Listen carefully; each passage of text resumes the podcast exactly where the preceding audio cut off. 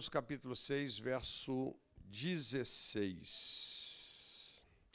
Pai, mais uma vez, obrigado aqui pelo carinho da Sua presença. Dá-nos o seu guiar nesse tempo na Sua palavra, Senhor. Nós, pela fé, queremos andar sobre as águas da Sua revelação. Que o Senhor nos guie e que o Seu nome seja poderosamente glorificado em nome de Jesus. Louvado seja Deus. Então, queridos, Paulo falando aqui aos Romanos, ele diz: Não sabeis que daquele a quem vos apresentais como servos. Essa palavra servo é a palavra escravo, tá? Então, não sabeis que daquele a quem vos apresentais como escravos, como servos, para lhe obedecer sois servos desse mesmo a quem obedeceis, seja do pecado para a morte ou da obediência para a justiça. Então, Paulo está questionando se os crentes que estavam ali em Roma tinham consciência desse princípio. Eram sabedores desse princípio, né? Capítulo 6 de Romanos aqui Paulo está falando sobre um tema poderoso, que é a graça de Deus. E é interessante porque, mesmo Paulo, que era um excelente mestre da palavra de Deus, mesmo com todos os esclarecimentos, elucidações que ele estava concedendo ali àquela igreja, muitas pessoas ainda tinham dúvidas com respeito ao seu ensino. Nós vamos achar nesse capítulo as pessoas perguntando: olha, é, olha, se nós estamos na graça, então, olha, é melhor a gente continuar pecando, porque quanto mais pecado, mais a graça abunda. É assim que funciona? Eu falo: não, rapaz, como é que nós vamos viver uma vida de pecado se nós já morremos para tudo isso? Né? De forma alguma.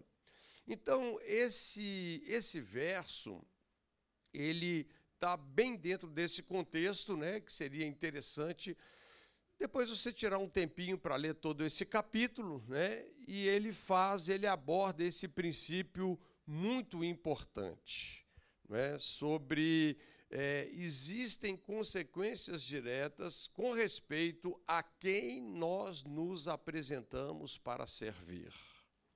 Se há o pecado para a morte ou a obediência ao Espírito Santo para a justiça. Tá certo? E eu quero abordar um assunto, eu quero falar um pouquinho dentro é, de autoridade e cooperação. Sabe, eu quero é, é, tentar elucidar né, alguns insights, alguns discernimentos aqui sobre a, a gente tomar consciência né, de uma dimensão espiritual. Eu acho, eu creio que muita coisa que talvez nós vamos abordar aqui, elas são muito sugestivas assim também para o tempo que nós estamos vivendo, não é? É interessante porque a Bíblia ela deixa muito claro a respeito de um personagem sinistro chamado Diabo. Né? Ele não é só um, um fantochezinho, uma coisa, né, uma historinha para colocar medo nas crianças. Não, é, tem uma coisa é, mais pesada com respeito a isso. Né? Quando Jesus se referiu ao diabo, ele se referiu a ele como o pai da mentira, como homicida, pai da mentira. Não é verdade? Na verdade, o diabo sempre é, quis ser pai de alguma coisa. Né? Ele sempre invejou esse lugar de Deus e ele acabou então tendo esse rótulo. E é interessante a gente entender esse rótulo que Jesus deu para ele. E eu gostaria que você eh, tivesse muita certeza que o diabo, na verdade, ele não tem nenhuma autoridade, a não ser aquela que de bandeja nós damos para ele, né? A gente precisa entender como que isso funciona. Gênesis, no capítulo 3, verso 1, a Bíblia diz: Mas a serpente mais sagaz que todos os animais selváticos que o Senhor Deus tinha feito. Disse a mulher: É assim que Deus disse: Não comereis de toda árvore do jardim. Não é? Vamos ver como é que tudo isso começou para a gente entender essa, esse caminho de mentira, esse caminho de engano. Eu ousaria dizer né, que a única arma de verdadeiro potencial que o diabo tem é essa sagacidade, essa habilidade de enganar. Agora, é muito interessante, você sabe que é, é mais fácil você enganar pessoas feridas, pessoas machucadas, né? ou pessoas intimidadas, não é verdade? Então, quando a gente olha aqui para o Gênesis, é interessante isso, porque havia muitos animais ali que Deus criou, tá certo? E Satanás, ele escolheu entrar em qual? Ele não escolheu entrar no animal mais feroz. Ele escolheu entrar e usar o animal mais sagaz. Por quê? Porque, na verdade, o homem estava debaixo de uma palavra muito poderosa de Deus. Quando Deus criou o homem, a sua imagem e a sua semelhança, Deus disse para o homem algo muito poderoso: tenha ele domínio. O homem estava numa posição de completa autoridade, como a Bíblia fala: os céus são os céus de Deus, mas a terra ele deu para quem? Deu para os homens, né? Então a gente percebe esse traço muito forte nesse ser espiritual sinistro, né? Quando Paulo faz referência à igreja da nova aliança, é, com respeito a essa batalha espiritual, lá em Efésios capítulo 6, verso 11, ele fala o seguinte: olha, revestivos, portanto, de toda a armadura de Deus, para poderdes ficar firmes contra as ciladas do diabo. Então veja que o diabo ele tem ciladas, né? Essa palavra ciladas aqui faz referência ao engano, né? Na verdade, faz referência a uma malandragem. Né? É interessante que existem algumas conotações, até no popular, de como que existe uma malandragem diabólica mesmo. Né? Mas eu vou dizer, se eu e você vivermos uma vida alinhados com Deus e alinhados com a Sua palavra, olha, nós podemos resistir, nós podemos ficar firmes. E depois de passar por todo tipo de abordagem que o diabo é, intente fazer contra a minha vida e contra a sua vida, nós estamos ali o que firmes, inabaláveis, né? E eu quero que você entenda que todo esse, toda essa batalha, ela é muito travada a nível de mente. Tá certo? A nossa mente é o primeiro campo da guerra espiritual. Então, tudo que o diabo faz, em termos do que nós estamos vendo nesse mundo caído, né? Ele precisa do consentimento e também precisa da cooperação das pessoas. Diabo ele não tem como é, te obrigar a fazer nada. Ele pode te levar lá no alto do pináculo, como ele fez com Jesus. A Bíblia fala que ele levou Jesus no alto do pináculo, mas o diabo não pode empurrar você lá de cima. Não existe essa prerrogativa para ele, não é? E muitas vezes uma das estratégias do diabo é gerar pessoas que têm uma mentalidade vitimista, né? Tudo, daqui a pouco começa a ser a culpa do diabo. Né? a gente sabe que o Adão aqui, quando pisou na bola, ele passou a responsabilidade para a mulher, a mulher já falou que foi a serpente. Não é verdade?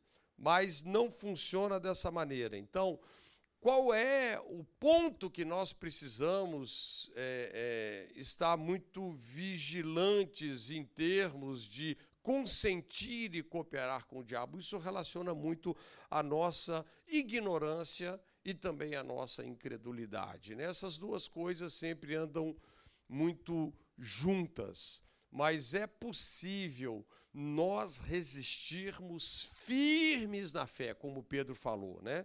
Sabendo que essas provas elas acontecem com a irmandade no mundo inteiro. Aqui também, na armadura de Deus, Efésios capítulo 6, ele fala a mesma coisa. Né? Depois a gente passar por tudo, a gente está firme, inabalável. Não é verdade? E então ele fala sobre essa importância, esse revestimento de nos revestirmos de toda a armadura de Deus. Você sabe que revestir é você vestir, vestir uma vez mais, e vestir uma vez mais, e vestir uma outra vez mais. Significa a gente está muito comprometido com esse processo de vivermos por uma mente espiritual, uma mente renovada na fé em Jesus. Ok? Vamos ver um pouquinho aqui sobre a rebelião.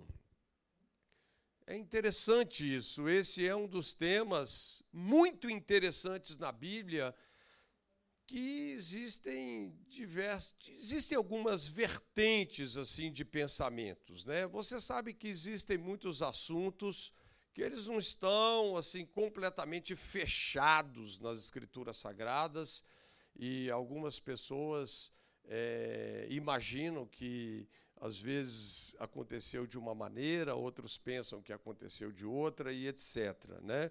Muitos colocam que o Lúcifer fez a sua rebelião no céu e ele então arrastou um terço dos anjos de Deus dali.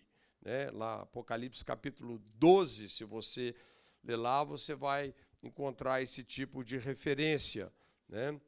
Então, é, com certeza, queridos, essa rebelião é, é interessante porque essa coisa de céu, né, quando a Bíblia se refere a céu, a Bíblia está se referindo muito a uma dimensão espiritual. Eu sei que quando a gente fala de céu para as pessoas, normalmente qual é a tendência? As pessoas elas olham para cima, não é? elas estão querendo ver o firmamento e elas interpretam que esse é o céu. Mas o céu, ele é uma dimensão espiritual. E a dimensão natural, ela é tão real aqui como a dimensão espiritual. Só para você entender isso, a Bíblia fala que eu e você que nascemos de novo, nós estamos assentados com Cristo nos lugares celestiais. Nós não vamos nos assentar, nós já estamos. Não é? Falando da sua realidade espiritual, você não vai para o céu, você já está lá. Então, o que eu quero dizer para você é que existe uma correspondência muito expressiva entre a dimensão espiritual e a dimensão física, natural. Tá certo? Essas coisas elas se correspondem. Não é? Quando Jesus ensinou os discípulos a orar, ele disse: Olha, que a sua vontade seja feita no céu, é, seja feita aqui na terra, como ela foi planejada nos céus. Quando Moisés ergueu um tabernáculo para Deus, ele o fez segundo o modelo que ele viu no céu, ou seja, que ele viu nessa dimensão espiritual. Não é? Da mesma maneira que havia um tabernáculo erguido nessa dimensão espiritual, isso veio do espiritual para o natural, para o físico. Então, falando aqui da queda desse querubim, né, é interessante a gente considerar isso. Primeira coisa, minha maneira de enxergar, com certeza esses céus aqui não são os céus de Deus. Né? Paulo, por exemplo, ele cita que conheço um homem, não sei se no corpo ou fora do corpo, foi arrebatado até o terceiro céu. Se ele falou de um terceiro céu, tem pelo menos dois antes, né? Não tem como você ter um terceiro céu sem ter o primeiro e o segundo, não é verdade? Então, existe um céu que é os céus de Deus. E eu vou dizer com certeza, esses céus nunca foram maculados. Mas existe um lugar nessa dimensão espiritual que realmente elas foram maculadas, não é? com a queda desse querubim e principalmente depois com a queda do homem também. Né? Então, nós sabemos, por exemplo, quando nós pensamos sobre o ministério dos anjos, se você ler lá em Hebreus, no capítulo 1, verso 14, você vai ver que os anjos foram criados por Deus para nos servir. Talvez o maior ponto da toda a criação dos anjos para servir aqueles que vão herdar a salvação, né? E isso assim nos arremete a uma coisa muito interessante, né? Quando nós olhamos então ali para a criação, Deus chega e planta aquele jardim maravilhoso para o homem, uma provisão perfeita e antecipada para todas as necessidades dele. Mas nós sabemos que Deus também o que deu ordem aos seus anjos para servir o homem ali naquele jardim.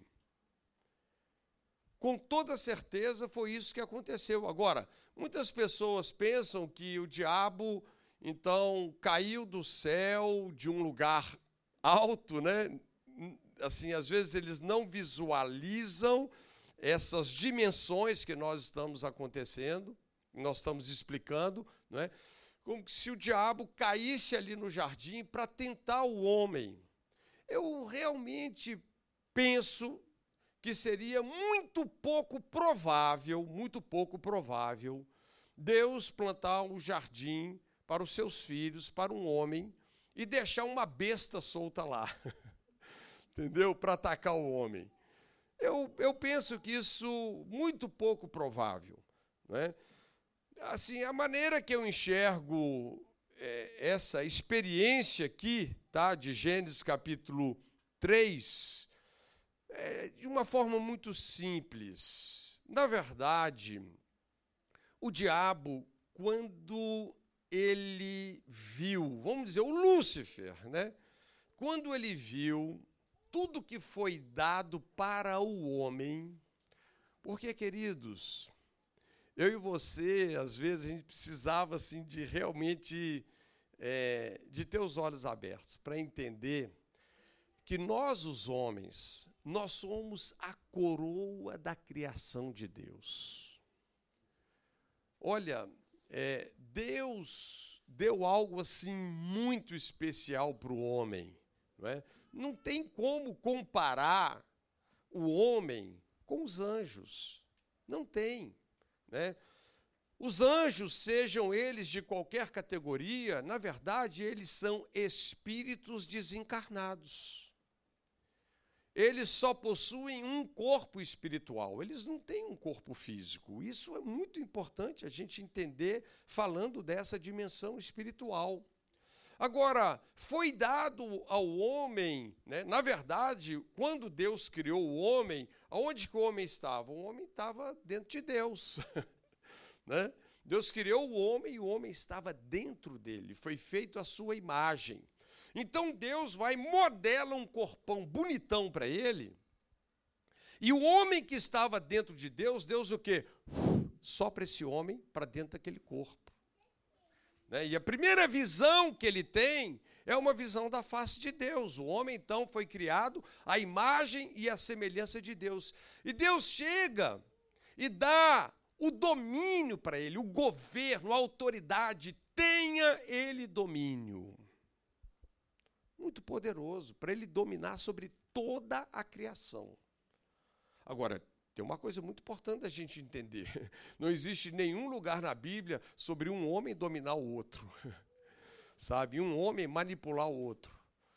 Não existe isso. Né? Porque se a gente pensar assim, por que, que Deus criou o homem? Deus criou o homem porque ele queria alguém semelhante a ele com quem ele pudesse compartilhar o seu amor o homem foi feito exatamente para isso, né? Até o dia que ele caiu nessa cilada, que morreu espiritualmente, e esse amor virou egoísmo puro. Né? E aí é uma outra história. Mas, quando nós estamos fazendo essa abordagem aqui, o Lúcifer, quando ele viu tudo que foi dado ao homem, por mais que ele tinha. Esse também era um tipo de um agravante. É? Eu vou ler um texto daqui a pouco aqui para vocês, vocês vão ver o que, que o cara tinha. Olha, pensa num cara que agregava todas as pedras preciosas.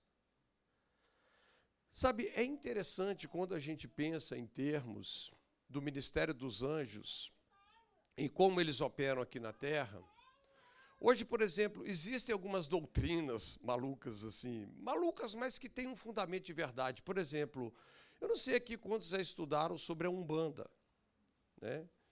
Se você fazer um estudo sobre isso, você vai ver que tem espíritos responsáveis por administrar é, coisas muito específicas falando aqui da terra. Né? Tem aqueles espíritos que estão nas matas, o, o outro está na cachoeira, o outro está na encruzilhada. Né? É como que se eles fossem colocados aqui por uma tarefa. Né? E nós vamos entender como que essa autoridade do homem foi então usurpada. Mas, a princípio, todos esses anjos estavam aqui o quê? Para servir este homem. Só para. Deixa eu pegar esse texto aqui, que é um texto interessante. Olha aí, acompanha comigo Ezequiel 28, verso 11. Veio a mim a palavra do Senhor, dizendo: Filho do homem, levanta uma lamentação contra o rei de Tiro e diz-lhe: Assim diz o Senhor Deus: Tu és o sinete da perfeição. Olha que interessante. Você sabe o que é um sinete? É uma coisa, é algo, é um protótipo, é algo que você faz para escalar, para multiplicar, né? Então, ele era a referência. Tu és falando dos anjos, da criação angelical. Tu és o sinete da perfeição, cheio de sabedoria e formosura. Ele tinha sabedoria, formosura. Estavas no Éden, jardim de Deus. Onde que ele estava? no Éden. Estava lá, no jardim de Deus. De todas as pedras preciosas te cobrias. O cara né, tinha acesso a isso. O sárdio, o topázio, o diamante, o berilo, o ônix, o jaspe, a safira, o carbúnculo, a esmeralda. De ouro se te fizeram os engastes e os ornamentos no dia em que foste criado. Foram eles preparados. Tu eras querubim da guarda, ungido. Qual era o papel dele? Guardar. Ele era o querubim da guarda. Ele estava no Éden, então qual era a função dele? Guardar o jardim. Esse era o papel não é, desse anjo desse ser espiritual aqui que nós estamos então, que Ezequiel está mencionando, né? Querubim da guarda ungido, te estabeleci, permanecias no monte santo de Deus, no brilho das pedras andavas. Perfeito era, eras nos teus caminhos, desde o dia em que foste criado, até que se achou iniquidade em ti. Na multiplicação do teu comércio se encheu o teu interior de violência e pecaste, pelo que te lançarei profanado fora do monte de Deus e te farei perecer, ó querubim da guarda, em meio ao brilho das pedras. Elevou-se o teu coração por causa da tua formosura, corrompeste a tua sabedoria por causa do teu resplendor, lancei-te por terra diante dos reis que te pus, para que te contemplem pela multidão das tuas iniquidades, pela injustiça do teu comércio, profanaste os teus santuários. Vamos ler só até aqui, já, já deu para a gente ter uma ideia. Então, esse, esse arcanjo, né, esse, esse querubim aqui, ele. É, Deus pôs muita coisa nele, muito brilho, muita sabedoria, muita riqueza. Mas quando ele bateu o olho no homem, ele viu assim: Deus deu algo para o homem que eu não tenho. E o que é que o diabo cobiçou no homem? Tenha ele domínio. Na verdade, quando nós falamos que o diabo se apresenta aqui para o homem dessa maneira, ele faz a opção de entrar num animal que tinha mais sagacidade do que num animal que seria feroz, intimidador, é porque o diabo não teria a menor chance. Falando de autoridade e poder espiritual com o homem. Porque o homem agregava tudo isso, ele não teria a menor chance. Então, ele foi por essa tangente, ele foi pelo caminho que de seduzir o homem, de enganar o homem. E o que que ele faz aqui então, né? Ele é, vê a oportunidade e ele faz uma escolha péssima ele transforma a sua sabedoria em sagacidade. Ele abre mão da sabedoria e ele, então, é, transforma né, essa sabedoria, vamos dizer assim, numa esperteza. E ele se aproxima da mulher, mulheres, ele se aproxima da mulher e ele passa uma visão mesquinha de Deus para a mulher. Você lembra lá o verso 1 do capítulo 3? Né? Foi assim que Deus disse: Você não pode comer agora de todas as árvores que tem no jardim.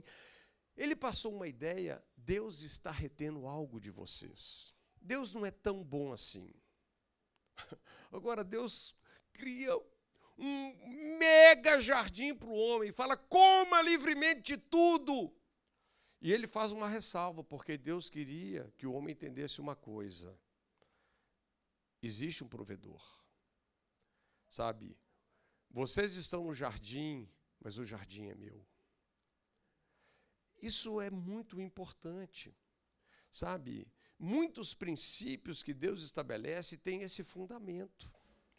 Quando nós estamos lidando com o dinheiro, esse é um fundamento importante. Você sabe que Jesus disse que o dinheiro pertence ao alheio, né? E muitas vezes, onde que está embutido o princípio do dízimo? Tem pessoas que querem ver o dízimo dentro de uma perspectiva religiosa, né? Mas o dízimo é aquela consciência, queridos, que tudo que chega à minha vida e à sua vida tem uma fonte. O dízimo nos ajuda a nunca esquecer isso, que é dele. Sabe, o que está no meu bolso veio dele. Ele é a minha fonte. Todas as minhas fontes estão em Deus. Então, o diabo ele pega toda aquela sabedoria, aquela influência e ele vai por esse caminho de enganar o homem, de certa maneira, ele machuca Eva com uma visão torcida de Deus, mesquinha de Deus. Deus está privando vocês. E ao mesmo tempo, então aquela árvore se torna agradável aos olhos dela, boa para comer, para dar entendimento, né? E então aquela aquela coisa humana começa, foi despertada nela e eles vão então por esse caminho, né? E depois a próxima, ele não só passou essa visão mesquinha de Deus, mas ele também falou assim: olha, porque Eva justificou, não, Deus falou para a gente, para a gente não comer, nem tocar nessa árvore. Ela já pôs até alguma coisa a mais lá, né? Aí o diabo falou: certamente que vocês não vão morrer. Ou seja, qual é a sugestão do diabo até hoje? Vocês podem viver um estilo de vida fora da lealdade a Deus, que não tem problema. É isso que Paulo está explicando nesse verso que nós lemos lá, Romanos 6. Ele está dizendo: a quem você se apresenta como servo, né, é, você vai se tornar, é, para a obediência, você vai se tornar escravo, seja do pecado para a morte ou da obediência para a justiça.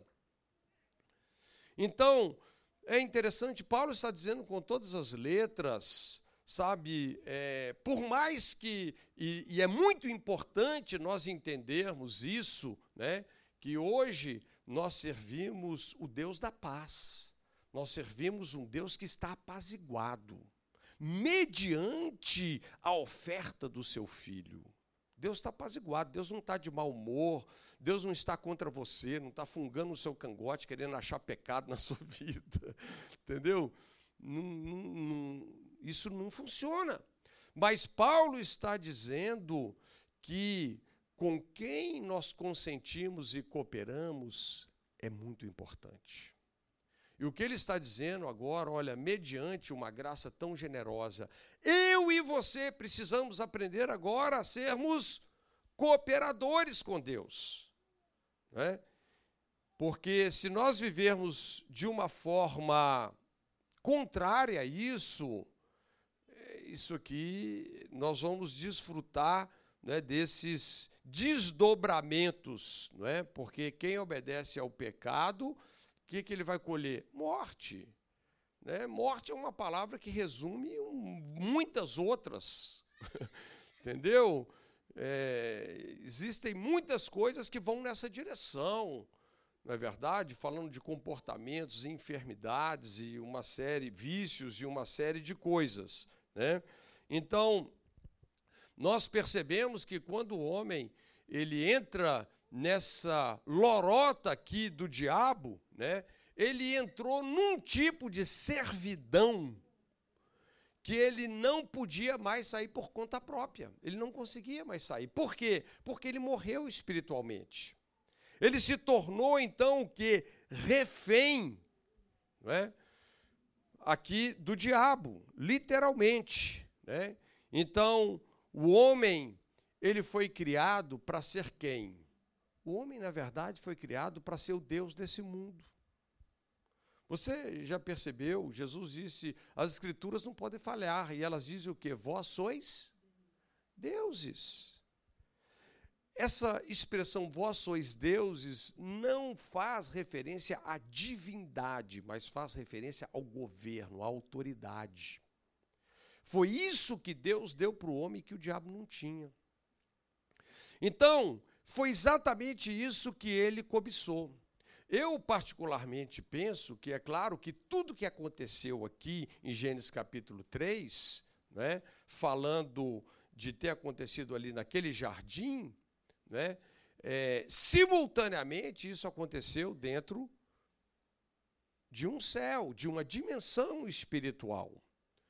Sabe? Mas foi exatamente ali que o diabo, ele deixou, como Judas fala, ele usa uma expressão, né? A sua habitação natural. Ou seja, não era permitido para Lúcifer incorporar um animal. Ali ele, ele quebrou um princípio sério de Deus. Isso é, é muito interessante da gente ver esse pensamento das Escrituras, porque né, eu gostaria que você tivesse ideia de como o seu corpo é importante. O nosso corpo, queridos, é muito importante. Quando Jesus veio para resolver essa bagunça toda, se você for lá em Hebreus capítulo 10, você vai ver o escritor falando uma coisa muito interessante. Ele fala assim: Corpo me preparaste. Sacrifícios e ofertas não é o que você quer, Deus. Não é? Mas está escrito a meu respeito que eu iria fazer toda a sua vontade. Sabe o que, que na verdade é adoração na nova aliança? É você fazer a vontade de Deus nesse corpo. É isso. Sabe? É você não ser governado por esse corpo, porque toda questão do homem passa por uma questão de governo. E, e começa, onde que o governo começa? Pelo autogoverno, pelo domínio próprio, né? Por isso que às vezes a gente faz uma brincadeira séria, o cara que não tem domínio próprio acaba tendo um demônio próprio. Né? E foi exatamente assim que o homem se tornou. Mas veja, queridos, eu assim, na minha perspectiva, eu sei que tem pessoas que pensam de diversas maneiras. Eu já li autores assim fantásticos que eles acreditam que aconteceu três rebeliões sucessivas no céu. Tem outros que falam que foi uma só, né? É, tem, tem assim, existem vocês estão entendendo? Isso daqui não é uma coisa que muda nada, assim, nas Escrituras, né? falando da veracidade dela, do, da salvação de Deus. e etc. Né? Mas é, é uma questão de, de como a gente percebe né, as escrituras, é uma questão de revelação. Né? É, espero que não seja uma questão de revelamento. Mas é, o que, que ocorre? Foi exatamente ali, né? naquele momento ali que ele, vão dizer, é, que ele parte para cima, ele cobiça o que o homem tinha, né?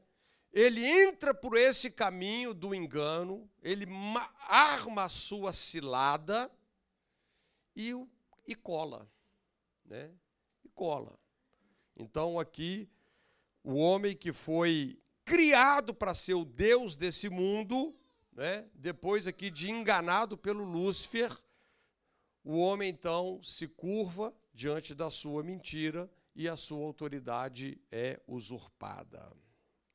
Sabe como que eu resumiria toda essa história? Simples assim. Deus criou Lúcifer, o homem criou o diabo. Quem é que transformou Lúcifer em diabo? Foi quando o homem se curvou à sua tentação, à sua cilada. Né? E hoje eu vou te dizer, queridos, hoje nós podemos. É, porque pensa bem, raciocina aqui comigo. Pensa se o homem, ali falando a mulher e o homem, né? Se eles não tivessem engolido aquela situação. Olha, o Lúcifer ia encerrar a carreira dele ali. Já era. Por que, que existe tanto desdobramento disso? Porque como o homem estava sequestrado por um diabo desse, a princípio, se Deus destruísse o diabo, destruiu o homem junto. Entendeu? Porque o homem estava nesse buraco espiritual chamado morte, que Jesus disse que esse é o império do diabo. Né? A Bíblia fala que, como os filhos participam da carne e do sangue, Jesus se fez participante de todas essas coisas, para que, através da sua morte, pudesse destruir aquele que tem o império da morte, isso é o diabo. Hebreus capítulo 2. Então, Jesus teve que vestir os sapatos do primeiro homem. Deixa eu te explicar uma coisa. Na Bíblia, Toda a Escritura é uma questão de dois homens: o primeiro Adão e o último Adão. Então o último veio, né? vestiu os sapatos do primeiro. É interessante, onde é que Jesus foi batizado? No Jordão. Isso aí é tão louco, gente, porque é, vocês sabem que. Eu vou falar umas coisas aqui que depois vocês pesquisam, tá? E tem coisa que não não está exatamente, é, vamos dizer, não é exatamente um conhecimento bíblico, mas é um conhecimento válido. Né? Jerusalém é o centro geográfico do planeta Terra. Na, na visão de muitos estudiosos, era o centro do Éden. Por que, que houveram muitas circunstâncias envolvendo até os patriarcas. Por que, que Abraão, quando foi ofertar o seu filho Isaac, provado por Deus, ele teve que andar três dias até chegar num lugar chamado o Monte Moriá? Sabe o que é o Monte Moriá? É o monte da esplanada do templo. É o coração de Jerusalém. Por que, que, ele, por que, que teve que ser lá? é interessante, né? Agora, quando o homem foi expulso do Éden, ele saiu exatamente para aquela direção, aonde depois teve o quê? Teve um recalque. Existe uma fenda tectônica que vem, que racha tudo aquilo ali. Você sabe que o Mar Morto são os lugares mais baixos da Terra, 400 metros abaixo do nível do mar. Para onde o homem saiu, a terra afundou. Por isso que quando Jesus foi batizado para assumir o lugar do homem, onde que ele estava? Estava lá no Jordão. Ele estava nesse vale chamado o Vale do Jordão. Ele estava no meio dessa fenda tectônica. Ele estava no meio desse buraco criado na geografia da terra por causa do pecado. Por isso não tem como a gente falar que o pecado não afeta a vida das pessoas, porque ele afeta tudo. O pecado é um negócio terrivelmente destrutivo. Não é? Tem que ser o nosso foco hoje? Não, não mais, porque Jesus venceu ele por nós. Sabe, hoje nós vamos viver a vida cristã olhando para Jesus, o autor e o consumador da nossa fé. Mas eu estava falando para vocês a importância do corpo, né? a gente vai e volta. E, é, como que é importante a gente entender isso? Sabe, Jesus, para entrar nesse, fazer essa remissão, ele teve que se tornar um de nós, ele teve que participar, como os filhos participam da carne e do sangue. Agora, o diabo, a mesma coisa, o diabo é um espírito desencarnado. Para ele agir, ele precisa de um corpo. E você sabia que ele muitas vezes continua explorando os animais? Por exemplo, tem umas coisas interessantes nos evangelhos. Você se lembra a história lá do Gadareno? Quando Jesus liberta aquele Gadareno, a Bíblia diz que tinha uma legião de demônios no Gadareno. Lembra? O que, que aqueles demônios fizeram? Pediram, imploraram para Jesus para que eles pudessem entrar numa manada de porcos. Por que, que eles fizeram isso? Já pensou sobre isso? Porque naquela circunstância, essa era a estratégia daquela legião para continuar no território. Foi através, vamos dizer, do, do suicídio daquela manada de porcos que eles permaneceram na mentalidade das pessoas daquela cidade. Ao ponto de todos os moradores daquela cidade pedirem para Jesus ir embora, vai embora daqui. Mas qual foi a estratégia? Eles precisavam de corpos. Então, o diabo ele não pode fazer nada como um espírito desencarnado. Ele precisa. É, é aqui. Você já ouviu a expressão mediunidade? Por isso que isso é tão importante. No mundo da religião, existia um médium. O que é um médium? é um cara que vai incorporar esses trecos para que eles se expressem, deem, voz ou, ou ação. É assim que funciona o mundo espiritual, tá?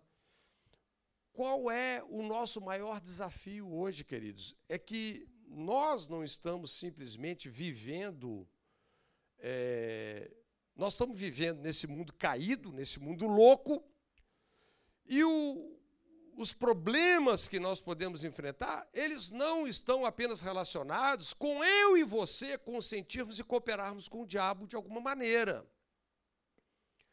Eu e você deveríamos pensar muito bem como é que nós estamos usando a nossa autoridade e como que nós estamos exercendo o nosso governo.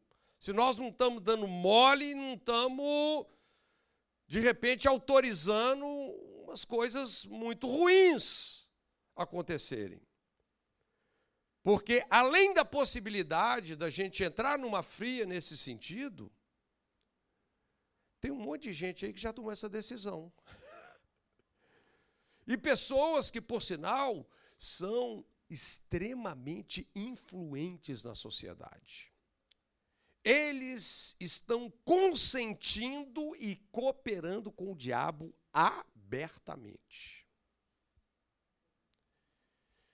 Isso nós podemos estar convivendo com pessoas nos lugares de autoridade, com pessoas à nossa volta, no nosso círculo de relacionamento, que criam problemas complicados para a gente. E você fica, às vezes, pensando assim: puxa vida, mas a minha vida está em dia com Deus, por que, que eu tenho que enfrentar isso, por que, que eu tenho que enfrentar aquilo? Porque Muitos desses ataques eles vêm exatamente por pessoas que estão à nossa volta, consentindo e cooperando com demônios. Por isso, gente, muito cuidado. Sabe? A gente não faz, a gente não tem noção quando a gente fala mal de uma pessoa. Sabe? O que que a gente tá, A Bíblia diz que o poder da vida e o poder da morte está na língua. Sabe? A gente não tem ideia como que a gente libera as coisas ruins, as coisas erradas. Sabe o que, que é? A gente pensa o seguinte: se eu falar alguma coisa do Dudu e da Camila, né, aqui para Cláudia, no nossa, na nossa intimidade, ah, o que eu penso, assim, ah, não, eles não estão ouvindo. Quem disse? Entendeu? Gente, todas as coisas estão nuas e patentes diante daquele com quem a gente tem que tratar e prestar contas. Existe uma testemunha gigante falando dessa dimensão espiritual. Então nós precisamos enxergar o mundo espiritual, porque isso nos dá muito temor para a gente viver, não como servos do pecado para a morte, mas como aqueles que são obedientes ao Espírito para a justiça. Esse, esse é o caminho, é a rota que a gente precisa de tomar. Então, a gente precisa de, de enxergar, de discernir essas coisas. Por isso, é, eu quero aconselhar você, sabe, seja uma pessoa, é, seja uma pessoa do lugar de oração, seja uma pessoa que ora no Espírito Santo. Jesus se referiu ao Espírito Santo como o Espírito da verdade. Gente, nós estamos vivendo numa geração que o pessoal está acreditando num tipo de mentira. Eu nem tenho liberdade para falar aqui, mas eu vejo pessoas vivendo debaixo de intimidações tão mentirosas. Nós estamos nos submetendo a mentes loucas, nocivas, achando que estamos fazendo o melhor, porque mas pessoas que estão debaixo de um espírito de engano. Eu vou dizer para vocês, porque vai vir à luz, porque toda mentira não subsiste. O que vai vir à luz daqui a um tempo sobre essa pandemia, vocês vão ficar chocados. E eu vou dizer, tem muita gente que não tem ideia, mas está se comprometendo terrivelmente. Essas pessoas são.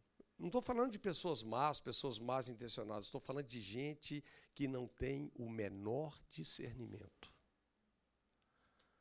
Mas eu quero dizer para você que essa fonte de discernimento, ela está aberta para mim e para você. Entendeu? Esse é um tempo da gente discernir, esse é um tempo da gente orar. Sabe por quê? Porque o nosso mundo polarizou. Nosso mundo polarizou. Tem gente que está chamando de coisa bonita, coisas tão feias, coisas assim tão descabidas, coisas que há um tempo atrás elas é, jamais seriam ventiladas.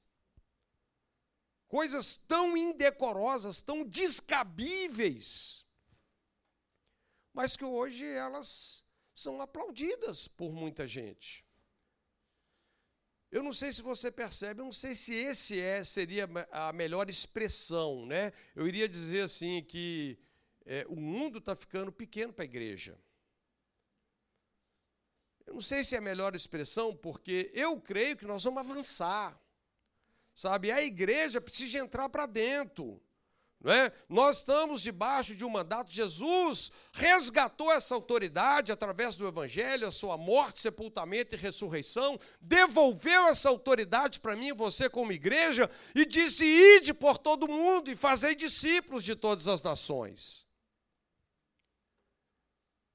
Queridos, fazer discípulos de todas as nações é completamente possível.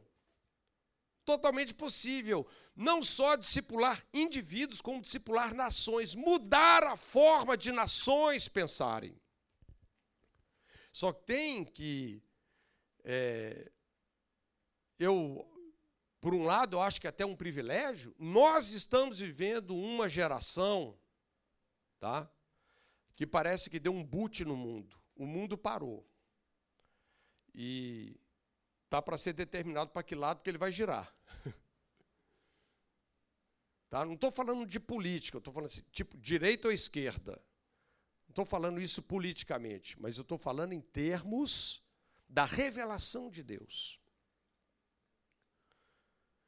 E eu e você precisamos de discernir, de é, olhar para a palavra de Deus, de nos alinharmos com a palavra de Deus, de ouvir claramente o Espírito Santo.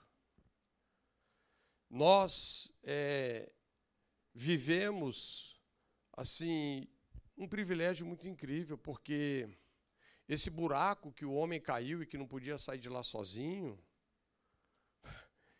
Jesus foi lá. Ficou três dias e três noites. Eu não sei se você já pensou sobre isso. Jesus ficou no inferno, gente. Três dias e três noites. Mas a morte não pôde suportá-lo. Ele ressuscitou para ser o caminho, a verdade, a vida. Nos abriu um novo e vivo caminho para o Pai. Nos devolveu essa autoridade. E hoje nós temos tudo para não viver uma vida consentindo com coisas que a gente não deve tolerar. Sabe? Viver como que apalpando, como cegos, intimidados, manipulados, obedecendo a mentes não sadias na nossa sociedade pessoas que estão comprometidas com uma agenda maligna e maldita. Gente, não se iluda, existe uma agenda diabólica nos nossos dias. Em todas as gerações houve essa agenda. Sabe onde isso vai terminar? E eu vou dizer para você o que Paulo disse em breve: o Deus de paz esmagará debaixo dos vossos pés a cabeça de Satanás. Deus, através de Jesus, quando Ele nos salvou, Ele nos reuniu no corpo de Jesus. E é esse homem espiritual, o corpo de Cristo. Nós vamos juntos desfrutarmos de uma vitória poderosa contra o diabo e todas as suas hostes, né? A palavra certa. Então, eu quero encorajar você nesse sentido, sabe? Seja uma pessoa nesse tempo que ore. Seja uma pessoa que discirna. Como Paulo falou aqui, não se submeta rápido demais a ninguém. Estou te falando aqui até, até até da igreja. Não se submeta rápido a ninguém. Sabe, tem gente que abre a boca, aí a gente começa a ver assim depois, porque a casa cai, né? A gente vê que a mentira, ela é o ditado, a mentira tem perna curta. Então, a gente a gente precisa discernir isso, né? É muito importante a gente então não ceder a esse tipo de coisa. Tem um verso, eu vou terminar aqui. Efésios 4, 26. Irai-vos e não pequeis, não se põe o sol sobre a vossa ira, nem deis lugar ao diabo. Essa é uma palavra para a gente terminar. Não dê lugar, não dê jurisdição ao diabo. Como que você interpreta esse verso? Você sabe que quando Paulo escreveu isso aqui, o que ele tinha na mão eram os livros da lei. Né? E Josué, alguns outros, ele tinha a, lei, né, a Torá e a Tanakh. Então, é interessante como que nós temos que enxergar a nossa guerra contra o diabo. Eu sei que você já ouviu essa abordagem, eu não vou falar que ela não cabe ou que ela é errada, não. Né? Eu sei que você já foi, se você é casado, você já foi em alguma reunião de casais, que o pessoal leu esse versículo para você. Olha, se você um dia brigar, discutir com a sua esposa, não dorme antes de se reconciliar com ela. Não se ponha o sol sobre a vossa ira. Já quem já ouviu isso assim? Mas sinceramente, não é disso que a Bíblia está falando. A Bíblia está falando de Josué, quando estava arrancando os poceiros da terra prometida. E que o sol parou de um lado e a lua no vale de Aijalon. Até que ele colocou o pé no pescoço de todos aqueles reis e venceu todos eles. O que a Bíblia está falando é o seguinte, sobre a importância de eu e você direcionarmos a nossa ira, a gente tem uma ira santa, direcionar essa ira contra o pecado, contra o diabo e ir até o fim com isso. Você detestar o pecado, você detestar a enfermidade, você odiar a miséria. Todas essas coisas que são subprodutos de uma morte espiritual e você ter uma determinação tão grande. Quando Deus viu a determinação de Josué, Deus falou assim: não vou esperar outro dia, eu vou parar o dia. Eu vou parar o sol. Porque Deus viu essa determinação no coração dele. Agora, muito cuidado, isso aqui não é uma ira contra pessoas. A nossa luta não é contra carne e sangue.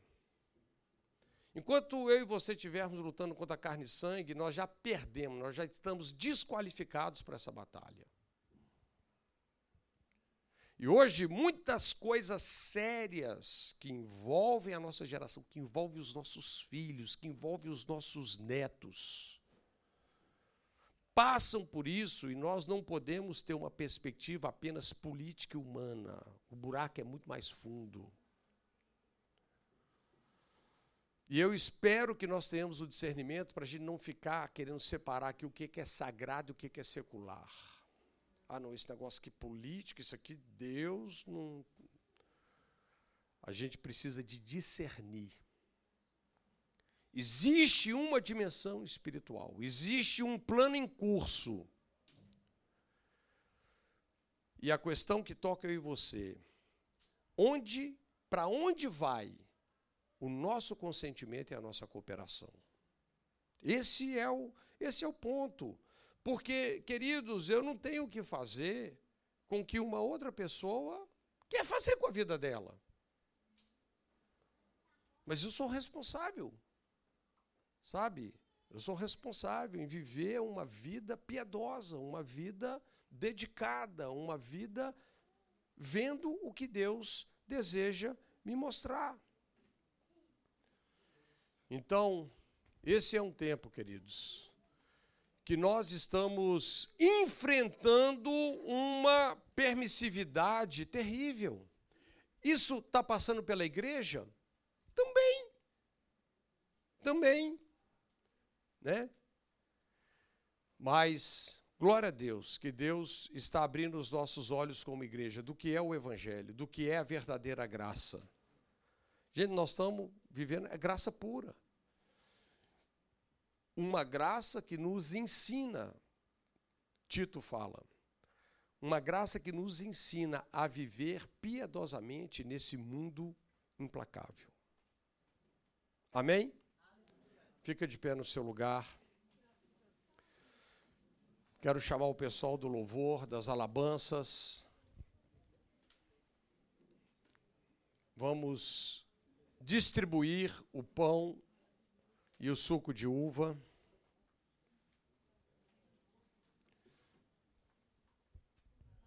E vamos celebrar.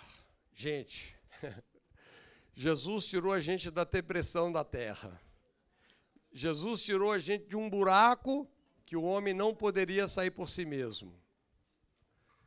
Olha, a gente tem que viver com a mentalidade desta aliança. A gente precisa viver uma vida com muito discernimento. Antes da gente tomar ceia, Eu quero orar com você. Põe as suas mãos para frente. Segura ainda aí seu cálice.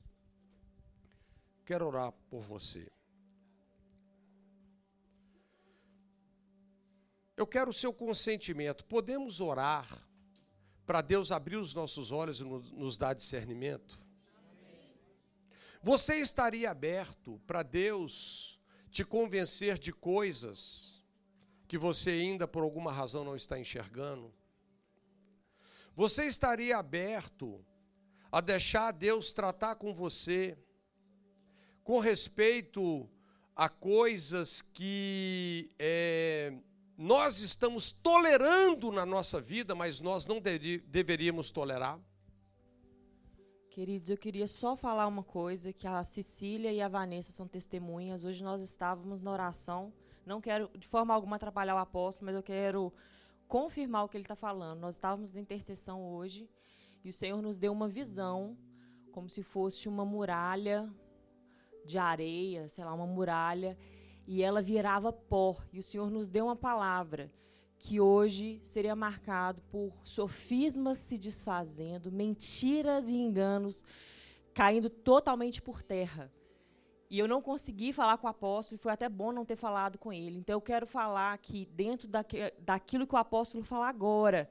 Só queria é, ratificar, né, confirmar que o Espírito Santo ele já tinha agendado essa manhã exatamente para isso. Então, para a gente deixar de lado qualquer tipo de resistência e se abrir para esse momento que o Espírito Santo quer nos ministrar. Amém. Sabe, querido, sabe por que isso é importante? Porque isso não é só uma coisa que está acontecendo no Brasil, está acontecendo no mundo. Existe, assim, um complô espiritual muito forte para principalmente dividir a igreja, nos dividir. E aí você pode pensar das diversas formas. Quero entrar nesses detalhes. Mas nós precisamos discernir, sabe? E um dos princípios aqui da ceia, fundamental, é, é a ceia nos ajuda a discernir o quê? O corpo. Nós temos que discernir o corpo. Sabe, nós fazemos parte de um mesmo corpo, nós estamos debaixo do mesmo sangue. Que coisa poderosa! Eu, um dia eu quero, eu quero ministrar aqui sobre o que, que a Bíblia chama de homem do pecado, porque muita gente pensa que tem uma, uma figura específica que vai ser o anticristo. Nós temos que entender a linguagem de Paulo. Eu e você fazemos parte de um novo homem, onde Cristo é o cabeça desse novo homem.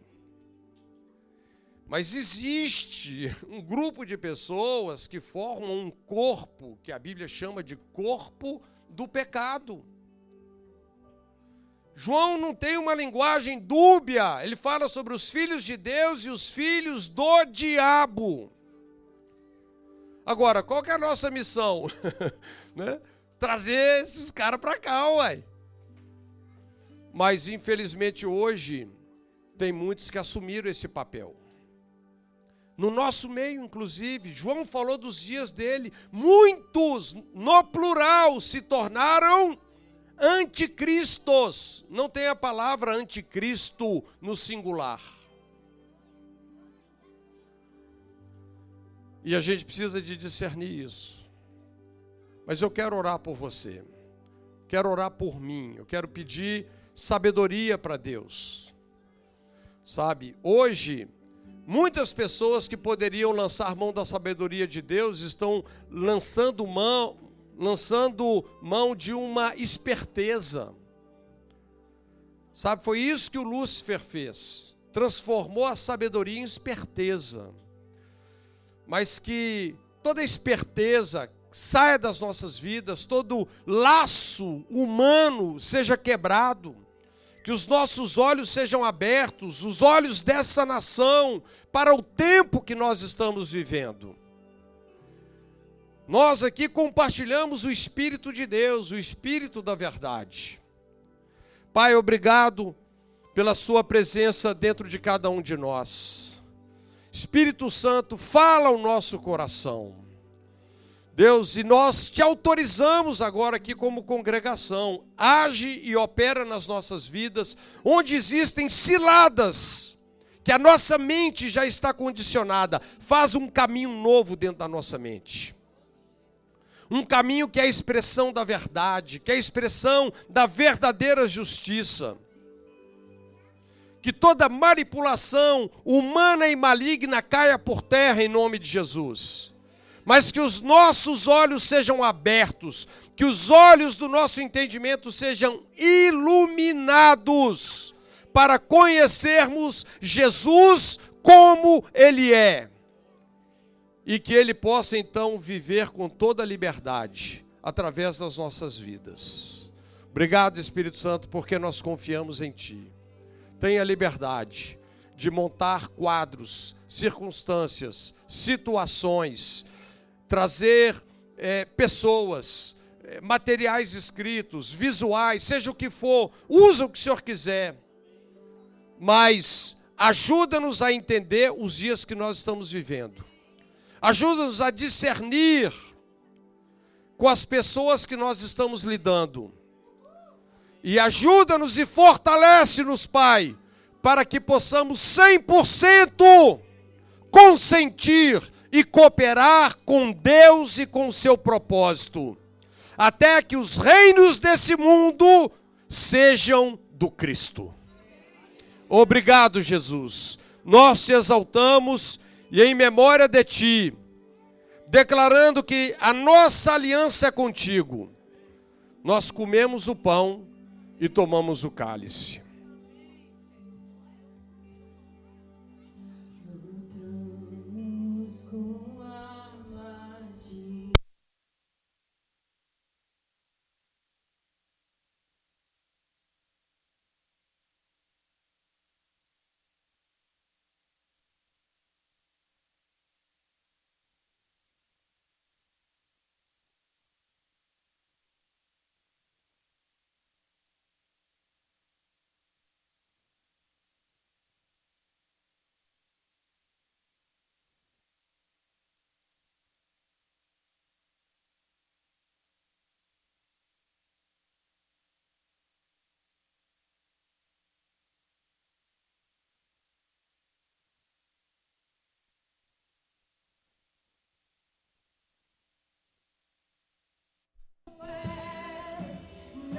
Tempestade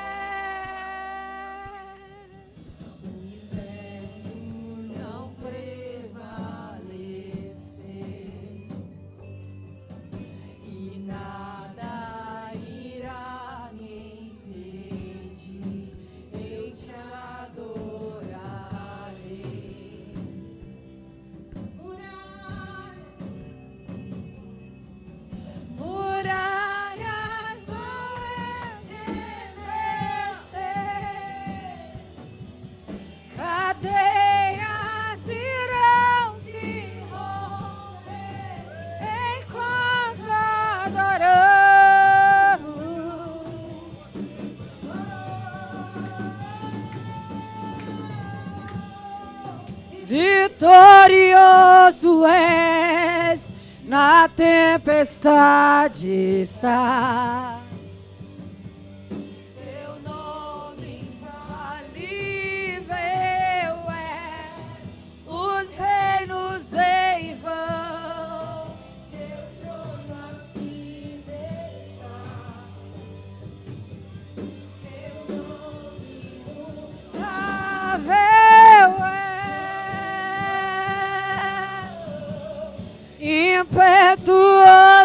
போ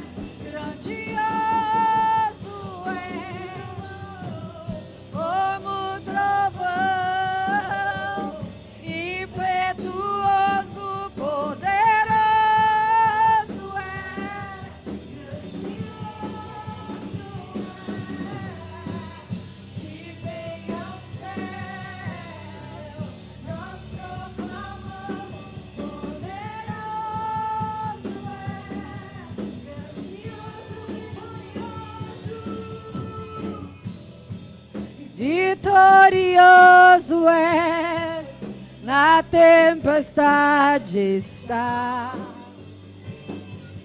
Seu nome infalível és, os reinos vêm e vão, teu nome acima está.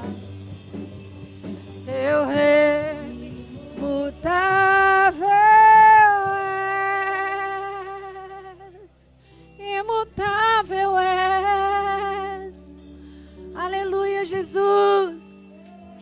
Aleluia, Senhor.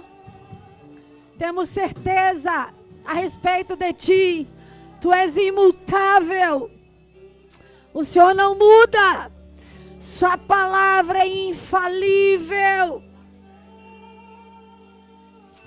Oh, Senhor, passará os céus e a terra, mas a Sua palavra permanecerá. Nós te bendizemos. Ah, Senhor, graça e verdade são a brase do seu trono. Fidelidade nos acompanha, justiça, bondade, honra. Louvamos o teu nome, Pai. Obrigada. Obrigada, Jesus. Obrigada, Senhor. Estende a sua mão para frente, eu quero te abençoar. Que a graça do Senhor Jesus, o amor de Deus o Pai e a doce comunhão do Espírito Santo esteja com cada um hoje e sempre. Que o Senhor te abençoe e te guarde. Que o Senhor faça resplandecer sobre ti o seu rosto e tenha misericórdia de ti. Que o Senhor sobre ti levante o seu rosto e te dê paz. Recebe a paz. Tenha uma semana de vitória, uma semana abençoada em nome de Jesus. Amém e amém.